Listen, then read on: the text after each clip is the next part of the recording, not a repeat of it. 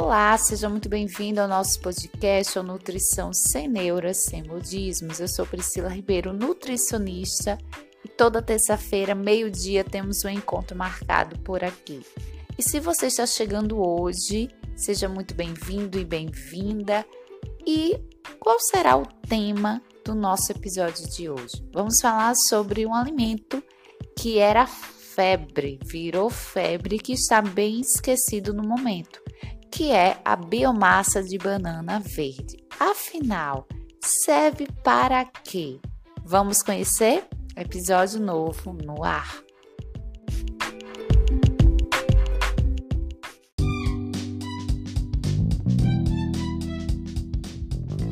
Bem, primeiro vamos saber o que é a biomassa de banana verde. Se você nunca ouviu falar sobre isso, calma que eu vou lhe explicar nada mais é do que uma preparação em que se tem como base a banana verde. Então, muitas receitas de, e, muitos, e muitas receitas, muitos blogs, muitos posts ensinando como fazer. Basicamente é você pegar essa banana verde, higienizar a casca, então higienizar, passar uma aguinha com a esponja e colocar em uma panela de pressão com água suficiente para cobrir essas bananas e aproximadamente 8 minutos após a fervura, você desliga, retira essa banana ainda quente, coloca no liquidificador sem a casca, né, detalhe, bate no, essa massa, né, o que ficou da banana ali no liquidificador, bate e deixa em refrigeração por até 3 dias ou leva para o congelador. E essa biomassa, essa preparação, você usa como base nas suas preparações do seu dia a dia, porque é uma base neutra. Então não tem aquele sabor que vai predominar. Então você pode colocar em molhos, você pode fazer é, receitas como brigadeiro, que foi bem famoso, brigadeiro de biomassa, enfim. E qual o objetivo? Muita gente associou o uso da biomassa de banana verde voltado ao processo de emagrecimento, à perda de peso. Contudo, nós sabemos que essa biomassa de banana verde é rica em amido resistente, que é um tipo de fibra. E fibra faz muito além do que as pessoas infelizmente se tem ou tem um conhecimento, que é saciedade, beleza, a fibra vai lhe ajudar mesmo nessa promoção de saciedade e, consequentemente, no processo de emagrecimento. Essa fibra também vai ajudar no funcionamento desse intestino, promovendo né, a formação das fezes, enfim, também auxilia no controle de glicemia, no controle do colesterol. Fibra, de maneira geral, a gente sempre relaciona, faz essa ligação com esses benefícios. Mas hoje eu quero salientar algo que possivelmente você não conheça, que é o efeito desse amido resistente no aumento das bactérias intestinais, lá na sua microbiota intestinal, lá no seu intestino, existem bactérias. E tem bactérias que amam esse amido resistente. Então, tendo alimento, elas vão crescer, vão se multiplicar. E bactérias, como a gente chama de boas ou benéficas, trazem benefício para esse corpo. E nós sabemos que essas bactérias que amam esse amido resistente são associadas com a produção de uma substância chamada butirato, que é um ácido graxo de cadeia curta. Esse butirato ele já tem vários benefícios pontuados na literatura, como aumento de citocinas anti-inflamatórias, como interleucina 10 e interleucina 17 nós também sabemos que esse ácido graxo de cadeia curta, assim como outros, como acetato, propionato, se liga a receptores da proteína G. Especificamente o butirato se liga a proteína, uma proteína G chamada GPR4 e GPR43, ok? Bem, Esses, essas proteínas, esses receptores, é como se fosse o local onde você a fechadura, né, e a chave. Então, para ativar ações, precisa-se de receptor. Então, quando esse receptor é ativado, nós sabemos que vários efeitos acontecem no nosso corpo. E a expressão dessa proteína G específica que eu citei para vocês, GPR41, é ampla, mas nós sabemos que ela está presente, por exemplo, no tecido adiposo, em células mononucleares, em células enteroendócrinas lá no intestino. O que é enteroendócrinas? Produz é, hormônios, para ficar fácil para vocês entenderem. Tem também receptor no pâncreas, no baço, na medula óssea, nos linfonodos. Então, existem vários locais que existe esse receptor. E esse local que tem esse receptor sinaliza que existe um efeito naquele órgão, naquele local. Então, nós já sabemos que esse butirato contribui para esse controle né, inflamatório, promovendo citocinas anti-inflamatórias, nós sabemos que está associado também com liberação de P, Y, Y, que está associado aí também com o centro de fome e saciedade. Nós sabemos que também está relacionado com a liberação de serotonina nos mastócitos, lá na nossa mucosa.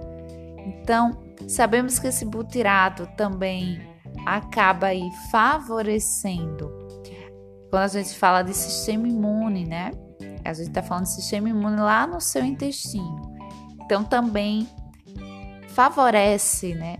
A, o surgimento de células Tregs, que são células reguladoras, ok?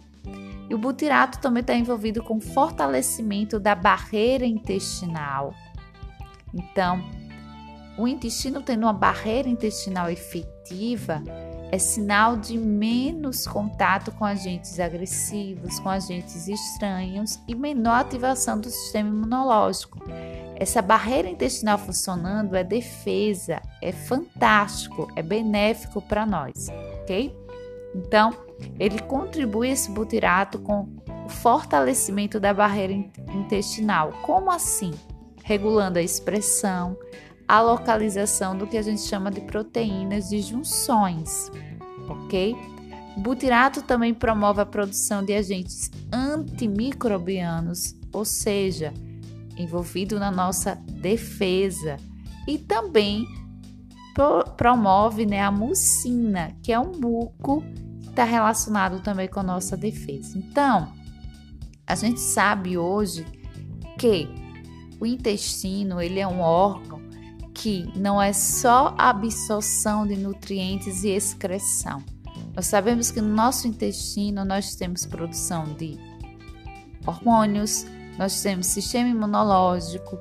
Então, quando essa microbiota está lá equilibrada, está lá equilibrada e funcionando, tendo substratos necessários para que esses, para que esses microrganismos cresçam como por exemplo o consumo de fibra, que a gente está falando da biomassa de banana verde. Então vejam que a escolha de um alimento interferindo numa microbiota intestinal, essa microbiota intestinal interfere na produção de uma substância e essas substâncias desempenham várias funções ali no intestino em diversos órgãos. Nós sabemos que hoje o butirato tem ação no pâncreas, tem ação no próprio tecido adiposo.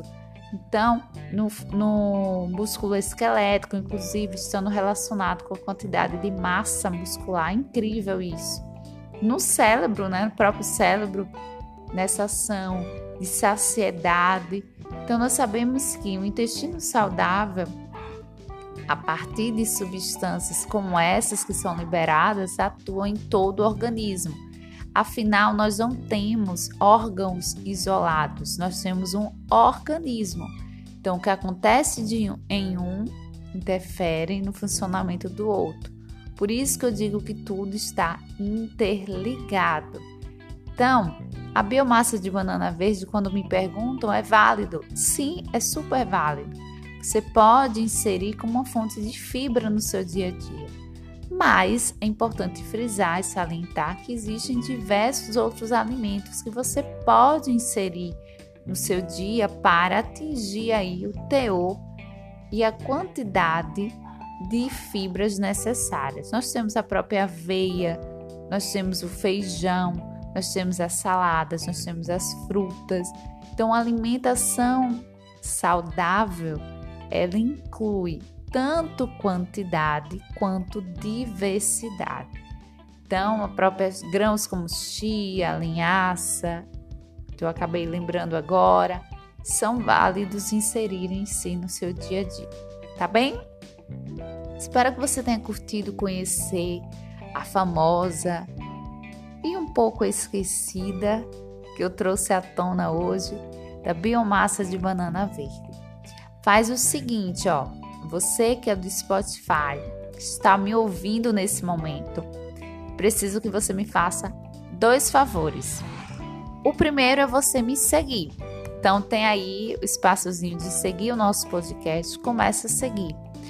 O segundo é clicar no na, é, como é que eu posso chamar? No lembretezinho, na notificação para você ser notificado. Na campainha, tava tentando lembrar o nomezinho, aquela aquele símbolozinho da campainha, você clica também para ser lembrado. Toda terça-feira meio-dia nós temos episódio novo por aqui. E, claro, você de qualquer outra plataforma que está me ouvindo, compartilhe esse episódio, compartilha lá no WhatsApp, no grupo da família, no grupo do trabalho, no grupo da escola, da faculdade, para aquela amiga que você sabe que está aí em busca de uma alimentação mais saudável, buscando perder peso, compartilhe geral. Combinado?